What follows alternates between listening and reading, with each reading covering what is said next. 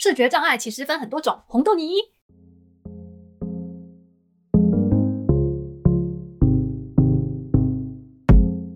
Hello，大家好，欢迎来到 UX 红豆泥，我是主持人山姆。今天的主题就是视觉障碍其实分很多种，然后想聊一聊我们团队里面的，呃，主要是两位。我在上一集的时候其实也有提到说，团队里面有一位全盲的工程师跟一个弱势的工程师嘛，所以我必须说我完完全全不是什么关于视觉障碍的专家，我只是单纯就一个。完全不懂的一个无知的人类，然后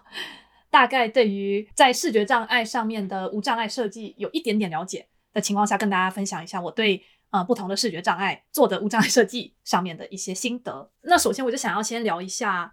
关于日本这边对于视觉障碍者的一种形象吧。我不知道大家怎么样，但是我自己想象到视觉障碍者的时候，可能就非常的偏见。我必须承认，我真的是一个很无知的人类，就我就会想到那个。在车站啊，里面会有一些盲人的按摩区，然后在那边服务的人，在我的以前的日常生活中，基本上并没有可以接触到盲人视觉障碍者的一个环境，所以我真的某种程度上是用想象去，你知道，建构我对于障碍者的一个形象。所以我现在非常非常的感谢，就是我的团队里面有不同非常多样的呃身体机能的同事，然后带我更认识这个世界上不同的一种，不管是卡卡瓦里卡达日文叫做。一种嗯、跟世界相处的方法，好烂哦！这个中文对，反正我因为我在日本这边待了已经要第五年了，所以有时候这个中文就是你知道，中文讲不好，日文也讲不好，英文也讲不好，所以很常会就是把一些词啊换来换去的。然后有些人可能想晶晶体，那没办法，真的是有时候切换不过来了，真的就想了超级久，还是那个字还是出不来。对，所以 又扯远了。我在想象视觉障碍的时候，可能你知道就会觉得它是一个只有有跟无的。二元化思思考的身体机能的缺陷吧，就是我不是看得到，我就是看不到 这样的一种感觉，就是我没有去建构一个对于视觉障碍到底具体来说是一个怎么样的情况的。其实它应该是一个光谱一样的存在，就是从呃看得到的人到看不到的人，它中间其实是一个有有梯度的，就像是灰阶一样，是有不同程度的看得见与看不见嘛。就我举例上来说的话，我的全盲的同事他是天生的全盲，所以他一出生就看不到。那那位弱势的同事，他其实是原本是看得到的，然后好像是在四五十岁，我不太确定具体的时间点，但就是在三十岁之后，突然就是丧失了他大部分的视力，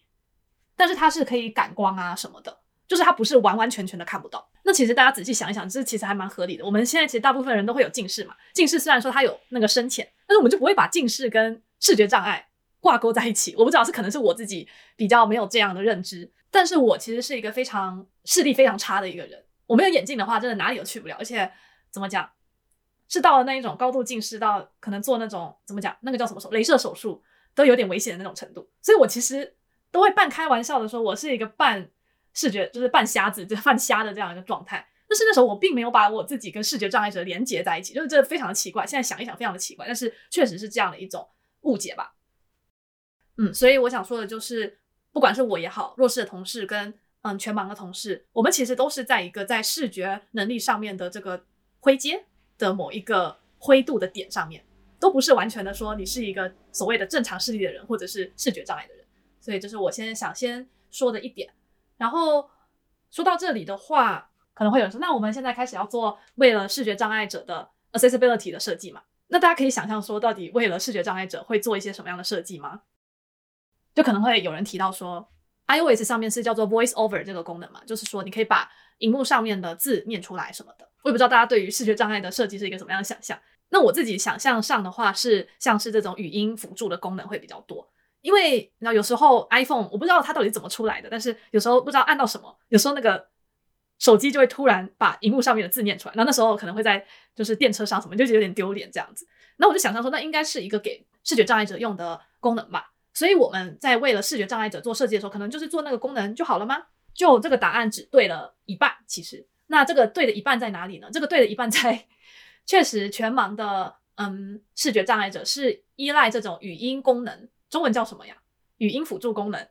来操作电脑的。关于这个设计到底是怎么设计的，那之后有机会的话再做一集跟大家聊一聊。呃，错的另一半是错在哪呢？就是我刚刚为什么会提到有弱视跟全盲的同事，就是因为他们操作。软体或操作电脑的方式是完全不一样的。弱势的同事，他其实是可以，就你知道，他把荧幕放在大概眼睛前的可能不知道十公分以内的话，他其实大概是可以读到那个荧幕，看得到那个荧幕的。但是前提是他必须要把那个荧幕的字啊放到最大。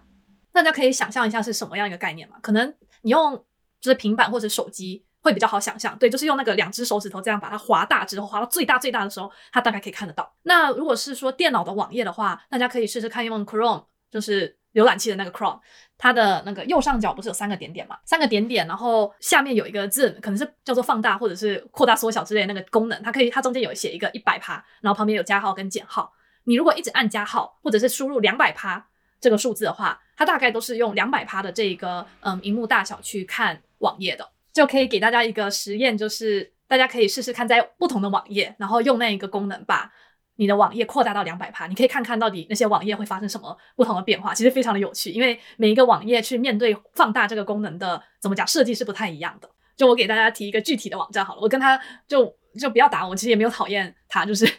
虾皮。为什么我会想到虾皮呢？因为虾皮好像是现在台湾比较流行的一个嗯购物网站嘛。然后然后单纯就是因为我就想说，那是不是会有很多人在上面购物呢？这样的一个基础上去选了它作为这次的例子。就如果你把它扩大到两百 percent 的话，你会发现，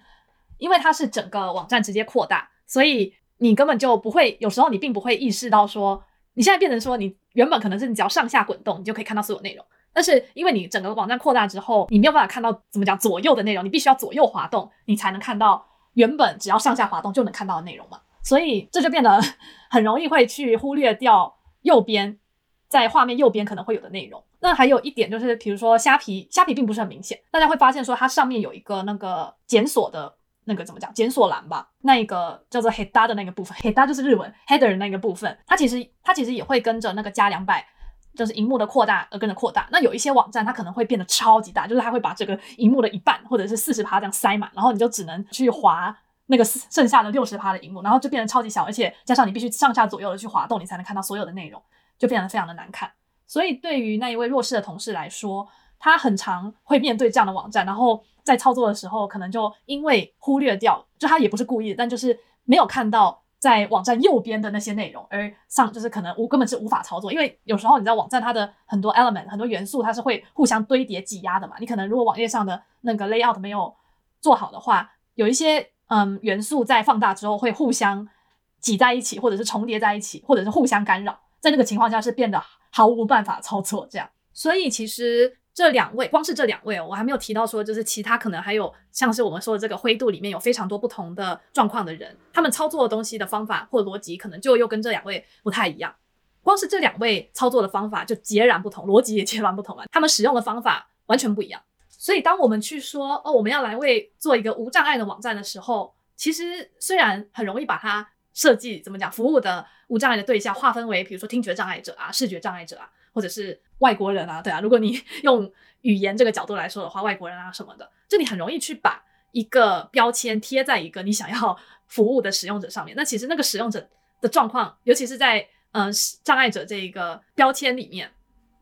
每个人的状况不但不一样，而且对于障碍者来说，能不能操作这个东西，其实是非常。对他们来说是至关重要的吧？我觉得很多我们现在都觉得说，哦，网络变成了一个有点像基础设施嘛。大家可能都看过那一个迷因图，就是 WiFi 在那个马斯洛的需求图的那个最下面。对，我们现在非常的依赖网络去做，包括各种的嗯电子支付啊，真的是影响到我们生活的方方面面的这样的一个情况下，如果我们不去考虑不同的身体状况的使用者的话，那某种程度上是不是剥夺他们使用这个产品的权利呢？就我自己在跟同事讨论的时候，我们就说了这样的话，因为我们公司的软体主要是做办公软体嘛，线上的办公软体，所以服务的对象常常就是一个公司里面的员工，不算是真的是说哦，我们有特定的怎么讲个体的使用者这样的感觉，所以我们不太确定说在那个公司里面到底是一个怎么样的人。我就会想象说，假设是一个。视觉障碍者要使用我们公司的软体的话，其实还有非常非常非常 多的地方是没有对应到嗯无障碍的功能嘛。其实当然理由有非常多，就呃最大的理由是刚开始可能十年，我们公司也算是有一段有一个年纪了吧，就是大概十年前做的就是写的一些 coding，并没有去考虑到无障碍设计这一个环节。即便现在想要去一点一点的改善，其实很多都是我自己不是一个很会很了解。城市码代码的人，所以我也没办法说得很清楚。但是它是一个根植在就是生成的代码里面，你没办法说哦，我现在就是像 Figma 一样打开之后把这个东西拖过来拖过去，它就可以改好了。它是一个可能你改的这个地方，另一个地方就会变动。因为今天还没有时间跟大家讲说，那我们具体来说是怎么样去做一个无障碍的改善，所以也很难举一个具体的例子。所以这就也是留到下一集的内容吧。嗯，所以这个今天的主要的内容就是跟大家分享一下，障碍是一个梯度，一个它是一个光谱。那我们每一个人或多或少的在某不同的情况下都处在光谱的不同的位置。对，就又连连续回到上一集的内容。那还没有听过上一集的朋友可以去听一下上一集，我在讲我自己跟 accessibility 的无障碍设计的一个结缘的过程。对。那这一集就先讲到这里，之后也会讲更多关于无障碍设计啊，或者是共融性设计呀，我读的一些书，或者是嗯，我们公司做